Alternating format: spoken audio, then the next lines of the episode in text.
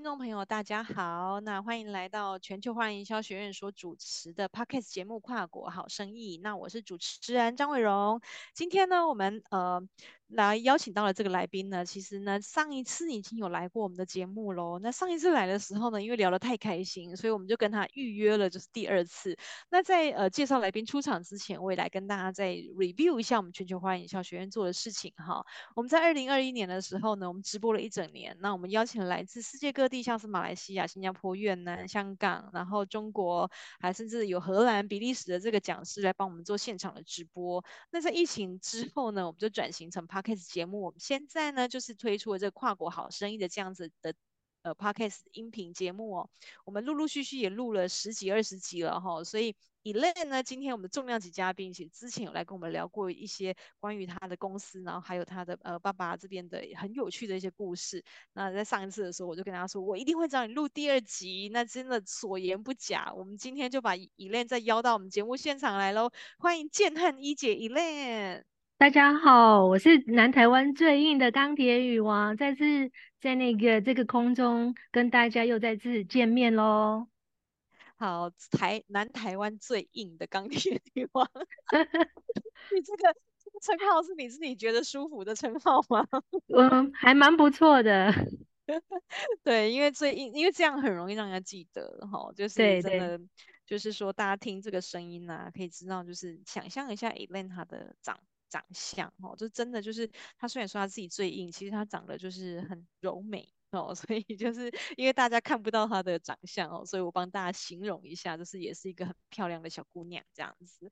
好，但是因为我们今天呢要聊的啊，还是真的是蛮硬的哦，就是不就是关于不锈钢产业。那如果大家就是对于不锈钢产业，关于健汉这间公司的的一个由来啊，想知道的话，我们可以回去听听我们的 podcast，就是你输入健汉就可以找到我们的第一集哦。那今天 Elaine 呢要来帮我们做第二集进阶版的这样子的分享。所以 Elaine，你通常在这个不锈钢产业啊，你你最近有没有观察到其他世界各地有没有一些有趣的发展，跟我们分享好吗？嗯、大概这近一两年比较有趣的，呃，加上不锈钢的产业啊，目前我发现就是能源设备商还有电动车这这两个区块。那能源这一块其实不仅仅是台湾吼所提倡的用爱发电呐、呃，在台湾的很多太阳能支架，这个都是用不锈钢所制造的。那以电动车来讲的话，呃，目前世界最知名的两大厂就是特斯拉跟比亚迪。嗯、对，那稍稍微的小小透露，我大致上有跟其中一家也签了一个保密协定。哦，那我也很期待的后续跟他们有陆续进阶的合作关系。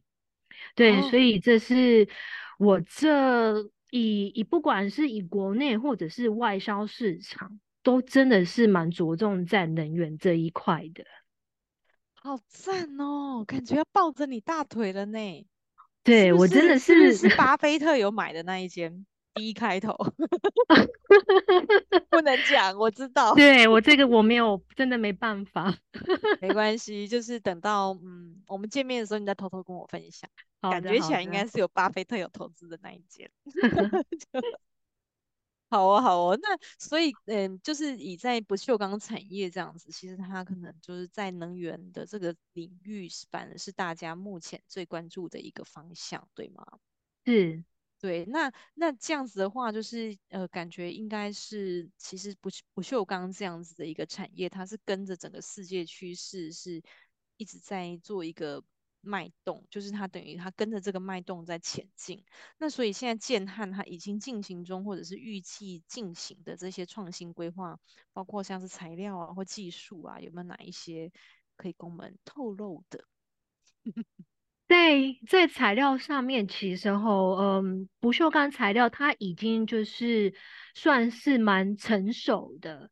那我们要在整个这一个产业链做出比较呃突出的，就是我们必须要对我们的供应商啊，要非常的对他们的材料非常非常的熟悉。嗯，所谓的就是适材适用，就是我必须要去针对我的客户群，比方就是说能源啊，跟电动车，在他们能源的支架、电动车的扣件。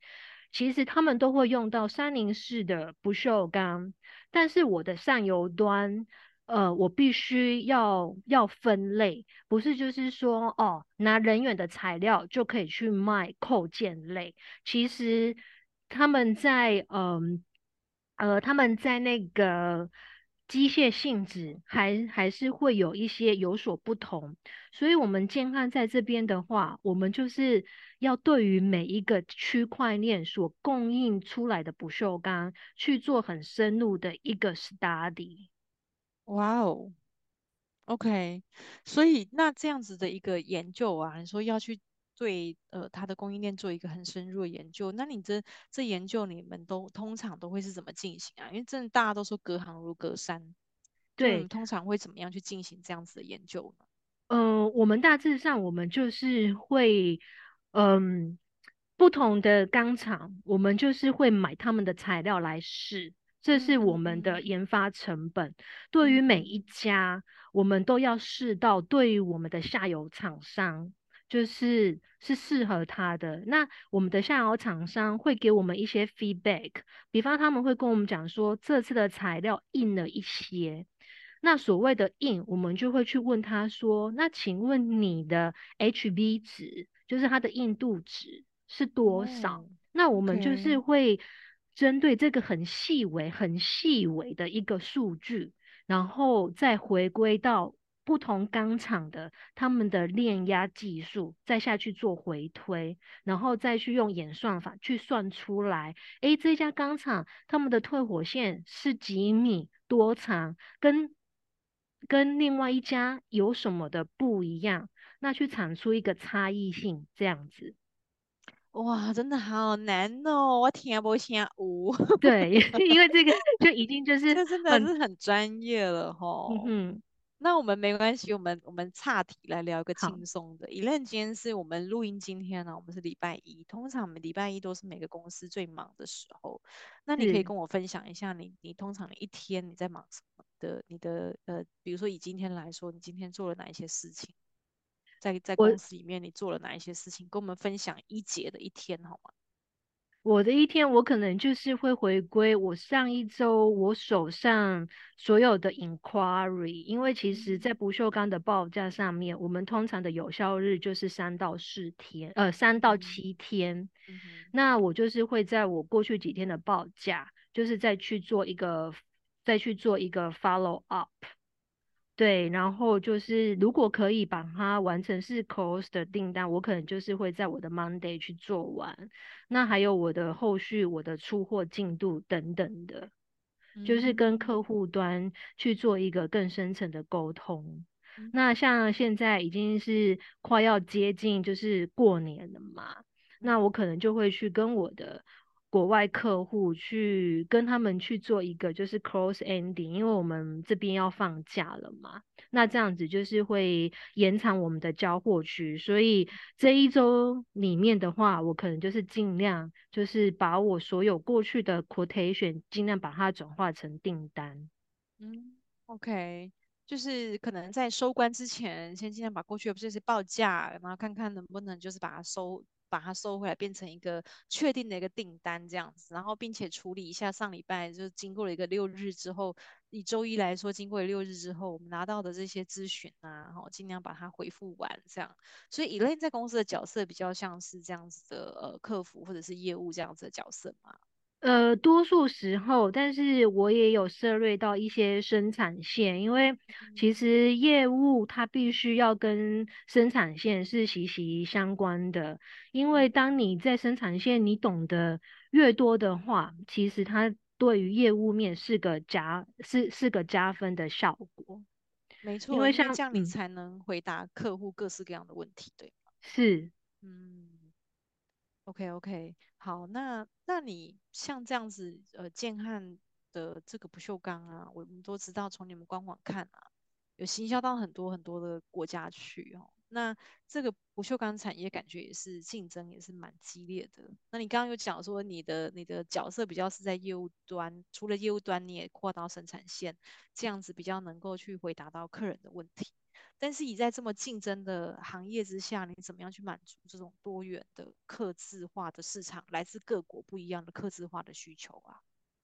哦，其实哦，我们这一行说真的，真的就是用钱堆起来的，它的资金就是需要非常非常的雄厚。呃，大家所听到的不锈钢啊，它其实不锈钢它里面它分的钢种有好多，例如三零四。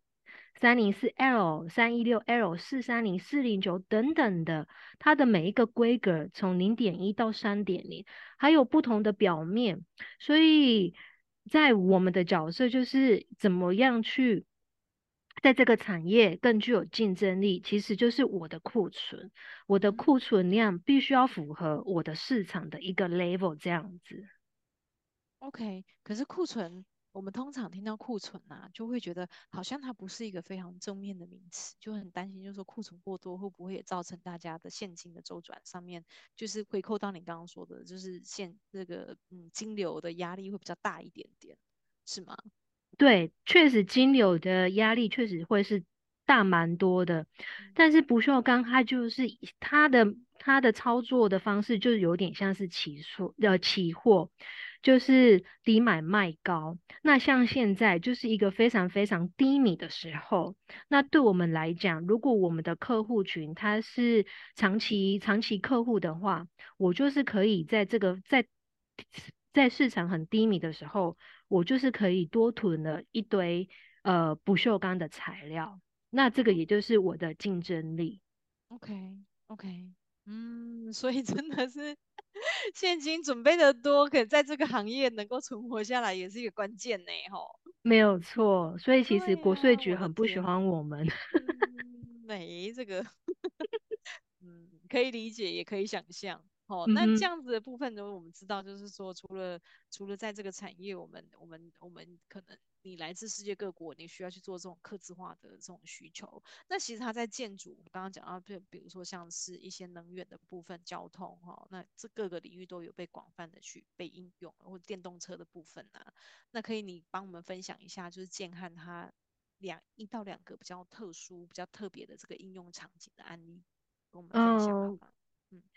像我不晓得伟荣有没有去过芝加哥，芝加哥它有一个公共艺术品非常的有名，叫做云门 Cloud Gate，就是芝加哥它就是一整颗那个不锈钢的球。那这一这一个的艺术品，它就是用一百六十八块的不锈钢板所组成的。所以它就是等于是说，呃，不锈钢它也可以拿来做装饰艺术，是这样子。对，是的。OK，那最有名的那个案例可能是放在那个芝加哥那边，它有一个 Cloud Gate，就是你刚刚讲那个云门，对，的门，对，云门大门。OK，所以它等于是用一个不锈钢，但是其实很多很多我们知道的一些耗材啊。它会有这种公公共艺术，就是把它制作成公共艺术，像一零一大楼前面也有用那个一零一电缆，就是缆线，它去做起来的一个就是新生儿，就是好像它叫它就叫做 rebirth，嗯，好像叫 reborn 还是 rebirth，就是重生。Uh-huh. 那就是用那个把一零一那个电缆线，因为那个电梯那个缆线好像不知道是三年还是六年就要换一次，然后它就会有很多缆线是废弃的，可是那个缆线又非常坚固，但是依据法规它一定要汰换。然后汰换下来那个缆线，你就会发现那那那么多缆线到底要去哪里？然后又是一百一零一层楼的缆线，所以就有一个艺术家叫什么康康木想啊，对，uh-huh. 然后就把它做成那个用电缆线把它就是用两个人这样抱在一起的那个形象，然后叫 Rebirth，就是赋予它新生这样子。Uh-huh. 你刚刚讲这案例，我就突然间想到那个，所以就是人家讲到了这种硬邦邦的不锈钢，它反而可以是一个城市的一个美景这样。是，然后再额外题外话，还有一个很知名的精品叫做乔治杰森。嗯嗯嗯嗯，George Jensen。嗯，没有错，它其实它有很多的产品都是用不锈钢的，还有它最知名的那个女性腕表也都是用不锈钢制造的哦。哦，真的，你不讲我们还不知道哎。真的可以，你你改天你去百货公司逛一逛，它的所有的北欧居家都是不锈钢系列的。哦，所以不锈钢不止拿来做装置艺术，也可以拿来跟精品联名。对，它算是联名的概念吗？还是说这是精品本身？它在呃刚开始初始的时候，它就有挑选这样子的一个材料来做它的特色。嗯、呃，它这个品牌，它就是以不锈钢作为它的特色。哦，好酷。对，所以其实不锈钢它的材料，它其实它运用的非常非常的广泛。嗯，就其实没有像大家想的那么硬呐、啊。你看，如果它跟它跟精品绑在一起，就觉得它可爱多了。对，所以我真的哦，就是会走走一些精品的店，看看不一样的产品。哦，真的耶，好酷哦！那你去国外，你会特别去找这样子的精品店去逛逛吗？就是跟不锈钢相关的，会进去看一看吗？会，其实像我近期才到日本啊，嗯嗯嗯，那其实日日本，因为我有接触到就是露营的一个品牌叫做 Snow Peak。啊、哦，对对对对，然后我就会去多看看，嗯、就是还有什么东西是可以跟不锈钢材料做结合的。OK，有观察到什么重点吗？嗯，以目前来讲，嗯，还没有让我觉得就是很吸引的，只是说这个乔治那个杰森他用的不锈钢产品，它是非常 bling bling 的。它是它的产品就是非常非常的亮面，它是可以直接折射，哦，就像是一个 okay. 一个一个镜子。那这样子的一个供应其实是非常非常的不简单。OK，所以其实它这个品牌，它真的是把不锈钢当精品在制作，诶，对对吗？它是用一个特殊的工艺手法去把它做的像精品一样，不是让它像钢铁一样。真的不是把这个钢铁把它做的像精品，让人家爱不释手。那所以在工艺上面就要特别的去琢磨，是？没有错。那额外提就是我还有一个客户，他专门是做爱马仕等级的热色桶，它是一个美国品牌。OK，那它的热色桶其实在台湾，我们可能就是在一般的百货、小北百货啦，或者是或者是 IKEA 那一些的。但是我的那个客户，他的垃圾桶的等级就是一个，就是要价五百块美金，就是破万，换算成台币就是破万。那它不锈钢的表面的工艺也是非常非常的讲究。那我对表面的研发，其实我们公司也大概已经是进入第二年的测试了，我们目前还在努力当中。对，因为他要的那个不锈钢表面的细微程度，还真的是有点艰巨。嗯，OK，但是他会不会需要就是一个特殊？因为我对这一行真的是不太懂哎，嗯，就是感觉好像是需要一个特殊的器具才能做到这么的精准。应该是说，嗯，不锈钢它是一个工业之母。那其实它在一个钢厂，他们那种都是很粗陋型的，嗯嗯，但是到我的下游厂商，他们把它变成是精品，所以这中间的彼此之间的观念是有很大的不一样，嗯，对，你可以想象一个就是很刚硬的，然后把它去做成手表这么柔的这个东西，那这中间它可能是经过二三十道的加工程序。但是每一个工人，他们对呃不锈钢来讲，他们就觉得说这个就是刚硬的东西，他们不会去就是很贴血啊。哦。所以有很多东西就是我们在制作过程当中，其实面临很大的困难。困难。嗯。对，一个就是人的问题，一个是机械设备的问题，因为我们的机械设备也都是以钢构为组成的。但是我的客户端，它都是走精品的。那精品的东西，它就是三百六十度在做一个呃平剪的这个动作，所以不锈钢难就是难在这个地方。我听出来了，它其实当中充满着各种矛盾，是是这种冲突跟矛盾。精品要要求非常三百六十度的高度的完美，精致的完美。但是不锈钢又是一个粗，还感觉比较粗粗手出脚一点的行业别。哦，它是当这种冲突，然后两边要怎么样去磨合，然后两边要怎么样去达到彼此的习惯跟要求，但是又不能没有彼此。没有错。我的天，我听出来了，我听懂了，这也真的是。所以你其实你其实，在当中你要去扮演这种这种沟通的角色，其实也是真的常常面临到各种为难吧。对，我就是要请我们的工人，可不可以把不锈钢材料就如同他们家的小孩这样子的听写？但是。哦用天秀这两个字，对，要用天秀，对。然后，因为他们吊起钢卷的时候，必须要轻轻的落地。如果他们有碰触到就是石头啊，我的不锈钢可能就是会有一个凹点啊，等等诸如此类的。那我所产，我我我我所产出的材料给我的客户端，我就会变成是废品了。对，所以在我们的加工过程当中，其实我们也变成就是说一片一片的在做我们的品检了。哇哇，以为钢铁不锈钢，以为我们以为不锈钢是一个可以高规模化的一个产业，但这样听起来要一片一片，感觉它也很难很难，就是要规模化也是需要有有有一大段路要走哦。没有需要一片一片去去品品管，然后去检核，这样。对，但是其实呃，并不是每个客户都像是类似于精品的，嗯、我们也有那一种粗枝大叶的，就是可以很 大量、很大量的生产，大量的生产的。对对对。但是但是等于是说，如果要有一点呃差异化，可能这个这个精品的这条路也是也是一定要去进行的啦。然后，但是就是。等于说，不管是精品或者是这种呃传统产业、制造业，其实你们也都是有涉猎的。所以其实行呃就是方方面面，就是这种比较粗枝大叶的，然后很细致的都要去兼顾。那每一个沟通的点也都不一样，对吗？没有错，是。嗯，好辛苦，天哪！今天听到更多的这个辛酸血 泪。